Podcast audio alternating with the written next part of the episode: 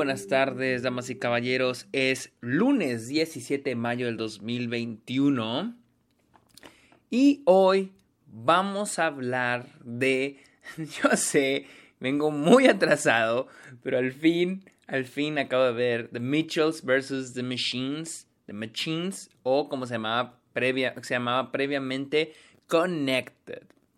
Ah, bienvenidos, mi nombre es Sergio Muñoz, bienvenidos a un nuevo episodio de Esta OK Este podcast donde yo les hablo de películas, series, la industria, festivales de cine, la temporada de premios, etcétera, etcétera, etcétera. Ah, recuerden seguirme en Twitter e Instagram, soy como arroba el Sergio Munoz, también estoy en Twitch como arroba el Sergio Munoz, estoy en... ¿Dónde estoy? En Letterboxd, donde estoy subiendo todas las películas que estoy viendo a diario. Y también, si se sienten generosos, estoy en Patreon por si me quieren apoyar. Ahí estoy en Patreon ofrezco diferentes beneficios, entre ellos episodios exclusivos y ahorita ya está disponible para los patrons mi opinión de Army of the Dead, la nueva película de Zack Snyder. Por si no son Patreons, podrían hacerse Patreons y escuchar mi opinión de Army of the Dead. Así que vamos a hablar de The Mitchells vs. The Machines, yo creo que se va a hacer un episodio cortito. Y como siempre, como siempre, como siempre, a mí me gusta iniciar hablando de la película, primero hablando de lo que yo sabía antes de ver la película. Y es de que The Mitchells vs. The Machines, ya todos sabemos la historia detrás de esta película, y es de que es una película eh, producida por Phil Lord y este Christopher Miller, siempre se me olvidan sus nombres. Ah, bueno, Lord y Miller.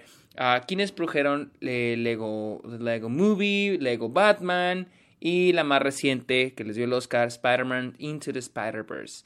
Eh, y también dirigieron 21 y 22 Jump Street, por si no se acuerdan. yo, la verdad, me sentí emocionado porque ellos estaban detrás del proyecto, pero no estaba tan emocionado. Estaba más o menos emocionado. Cuando vi el tráiler se me hacía bonito, se me hace un tráiler bonito, pero no me enganchó tanto. Si iba a estrenar con, eh, bueno, Sony Animation es quien produjo la película, quien hizo la película, la Sony Pictures la iba a distribuir, pero por la pandemia terminó siendo vendida a Netflix, la cual le cambió el nombre a The Mitchells versus The Machines. Ya todos sabemos esa historia. La película se estrenó la semana pasada. Yo sé, llegó atrasado, pero la semana pasada estuve en Delicias y quería ver la película en mi pantalla con mis sonidos around. O sea, verla como se debe ver. Y ya que volví, ya por fin, al fin, al fin, ya vi The Mitchells versus The Machines. Y les voy a decir, les voy a ser honestos, me decepcionó. No, no me decepcionó, simplemente no me encantó. La, la película está bien, ¿sí? La película está bien, pero a mí no me terminó de enganchar, no me terminó incluso de encantar. Ay, no sé ni por dónde comenzar. Bueno, vamos a comenzar con lo que trata. Y esta, esta historia trata de la familia Mitchell, la cual de repente eh, tiene que salvar al mundo de una invasión robótica, podríamos decir. Ah, luego de que deciden llevar a su hija, quien es la protagonista, esta, esta Katie. Uh, sí, es Katie, ¿verdad? Sí, estoy todo uh, quien, después de que deciden llevar a Katie a la universidad. Miren, la verdad, no hubo mucho que me enganchara dentro de la película. Eh, no sentí. Miren, la animación es muy buena vamos a empezar con lo bueno. La animación es excelente y es muy, muy, muy creativa. Pero mi problema con la película es todo lo narrativo. Siento que explotan mucho lo animado y están usando todo este tipo de animación. ¿Y qué más podemos hacer con la animación? Vamos a contar cosas, vamos a hacer cosas con la animación. Y es de que siento que sobreexplotan mucho la animación para contar la historia y no me termina de enganchar honestamente. Los chistes, hay muchas bromas, chistes que se hacen a través de la edición y la animación, pero no terminan, a mí en lo personal, no me terminan de gustar. Les voy a, les voy a decir la verdad, de cada 10 chistes en la película, me reía de dos o tres. Nada me hizo, honestamente no me hizo reír, esta película no me hizo reír. los chistes que tratan de hacer con la animación se me hicieron incluso hasta incómodos, hasta cringe, hasta procañañaras, no sé, no, no, no me daba risa, la verdad. Y pues obviamente la película es sobre esta familia, ¿no? Y toca más que nada el tema de la familia, sobre conectar entre nosotros. Incluso me, ahora que lo pienso más me gusta el nombre Connected, el anterior, porque es, trata esta... Porque es un como que un doble significado sobre el estar conectados al Internet, esta nueva obsesión de estar conectados todo el tiempo al celular y que también olvidamos de darle preferencia, de darle atención a la gente que está al lado de nosotros. Entonces de esto trata la película, ¿no? Pero no siento, al menos yo, mi opinión, me gusta reiterar que es mi opinión, uh, siento que está muy en la cara, no es nada sutil. Digo, tenemos la historia de la relación padre-hija, que, que es complicada porque cada uno es muy opuesto, muy diferente al otro. Esta Katie es este, una chava que quiere estudiar cine, está muy metida en lo del celular, en lo de la era digital, mientras que su papá es una persona más familiar, que quiere que convivan todos y todo para ponerle las cereza al pastel, es un güey que le gusta estar en el bosque. y pues de ahí se va a desarrollar la película, la convivencia, Miren, los personajes casi. Los personajes se me hicieron muy planos. No, no, no conecté mucho con ellos. No, no me interesaban. No me parecían graciosos. No, no empaticé con ellos. No, no sé, no sé. Tal vez soy yo. Y luego la película tiene. No sé, tiene. Es muy. Es predecible. Miren, no, no voy a ser tan severo. Porque ahora sí que esta es una película que siento que tiene un enfoque muy, muy, muy, muy familiar, eh, muy, muy, muy fácil de digerir. No la compararía con películas como Soul o Toy Story porque siento que ni siquiera con Into the Spider-Verse. Esta película es muy familiar y hasta cierto punto con chistes muy infantiles. Entonces la historia tiende a ser predecible, la resolución, las resoluciones tienden a ser también predecibles, por ejemplo, cómo encontraron donde tenían a todos los humanos o este o, por ejemplo cuando la resolución de que está Katie encuentra en una cámara videos de hace años y ah, ya todo se resuelve y empatiza con su papá o que, por ejemplo, el güey de Silicon Valley le toca estar al lado del papá de Katie, en donde los sostienen prisioneros. Y resulta también que el, güey de Silicon Valley ve los videos de Katie y al último el papá es como que también lo que le hace cambiar, ¿no? también otra coincidencia de que los robots, los que hacen, se hacen amigos de los papás, terminan cambiando su programación o su código solo porque pueden, por voluntad propia les digo, la, lógica de esta película, mucho de la lógica que está planteando esta película, se basa más que nada en, uno, la animación o dos, para crear comedia.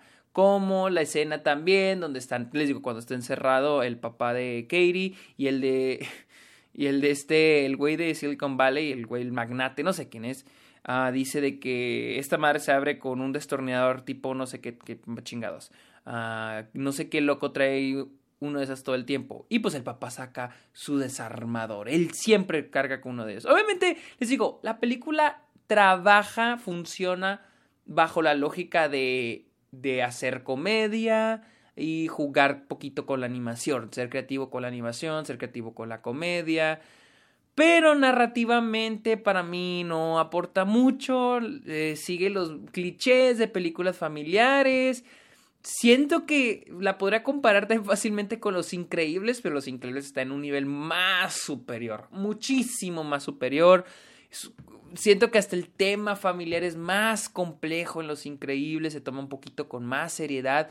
Digo, no espero que esta película sea más seria y oscura, pero no, no siento yo que afuera de la animación, o sea, aparte de la animación, aporte algo nuevo con la historia. Ni siquiera siento que la animación aporte mucho al ámbito narrativo, como lo fue con Into Spider-Verse, que incluso los, los frames se disminuyeron de acuerdo a cómo digo, aumentaban de acuerdo a cómo se desarrolla el personaje Miles Morales Into Spider-Verse.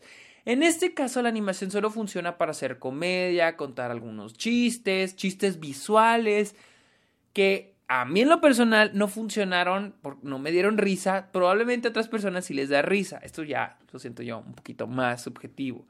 Ah, los personajes pues se desarrollan lo normal, o sea, de que, ah, este, les digo padre e hija, que no se llevan bien, son muy diferentes, y al final están más, como se llamaba la película, connected, más conectados.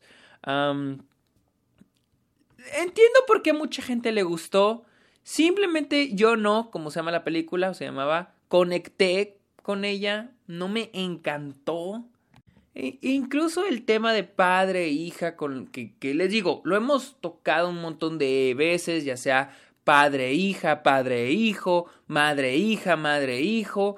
Yo no conecté tanto y les digo, en cuanto empieza la película y dicen somos una, una familia rara con conflictos, dije, ah, mi familia.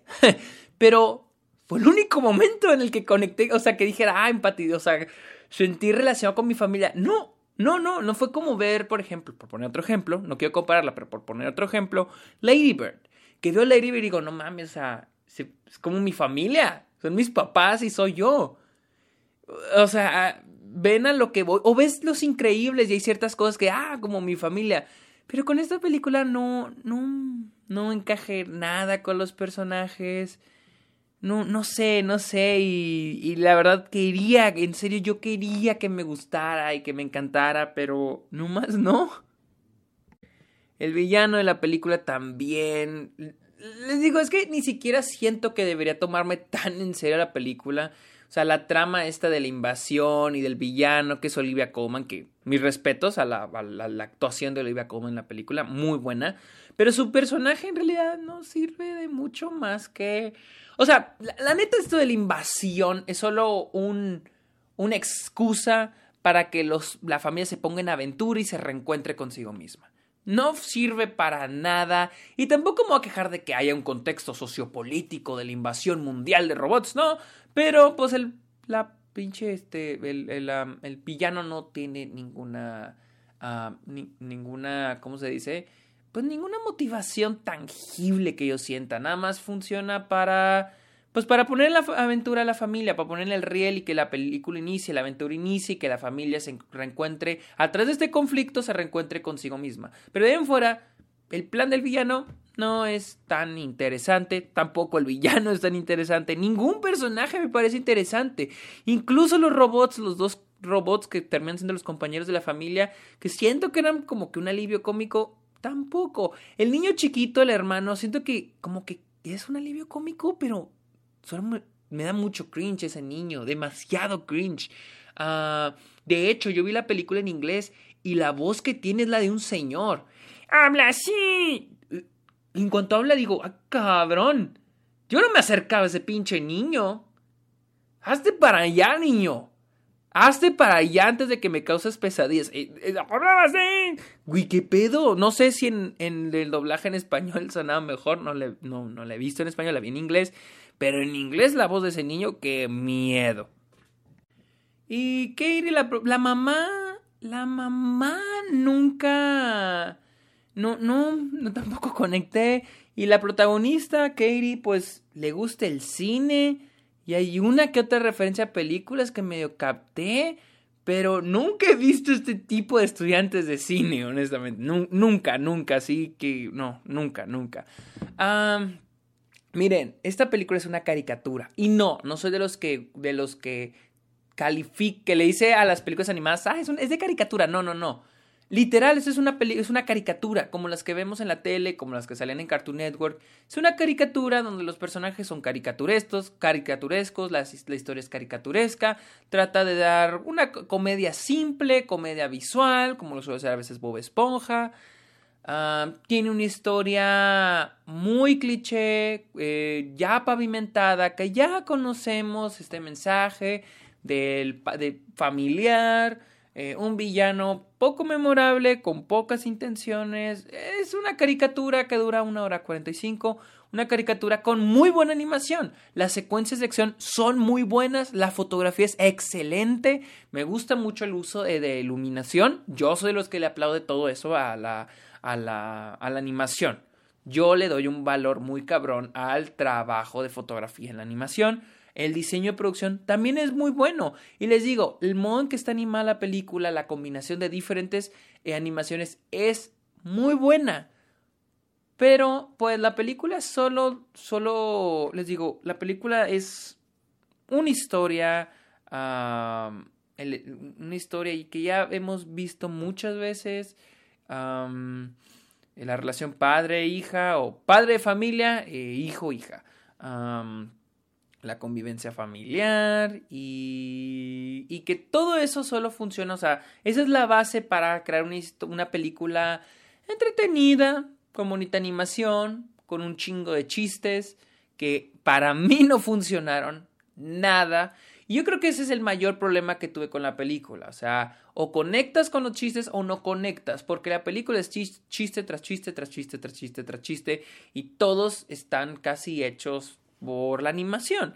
Y si no conectas con los chistes, muy probablemente no vas a conectar con la película. sí, no, no tengo mucho más, no tengo mucho que decir sobre Connected. Ah, las, las voces están bien. Olivia Colman es excelente. La animación es excelente. Pero ustedes saben que yo soy alguien, una persona que eh, ve las películas más que nada atrás de la historia y del cómo está contada esa historia, o sea, del guion. Y esa película no me encantó. Y por más que quería que me encantara, no logré conectar ni con la historia ni con ningún personaje, ni con nada. Ni siquiera la animación ni el modo que está contada. Incluso sentí que se esforzaba la película en hacer algo estilo Edgar Wright, donde los chistes y la comedia es visual, pero no se siente que encaje con la narrativa como lo suele hacer Edgar Wright. Para mí no siento que quede, y más porque estamos hablando de una narrativa, de una historia, pues que ya hemos visto muchas veces. Así que, bueno, esa es, mi opinión de este um, Mitchell vs. The Machines o como se llamaba anteriormente, Connected. Sígueme en Twitter e Instagram como arroba el Sergio Estoy, estoy en Twitch como arroba el Sergio Estoy en, en, Letterboxd y en Patreon. Y por favor recuerden ir a Apple Podcast y dejar su opinión, su ranking, su rating, perdón, de este está ok. Vayan a Apple Podcast, lo usen o no, busquen está ok y dejen una calificación, por favor. Así que esta fue mi opinión de The Mitchells vs. The Machines, la cual está en Netflix. La pueden ver en Netflix. Bye.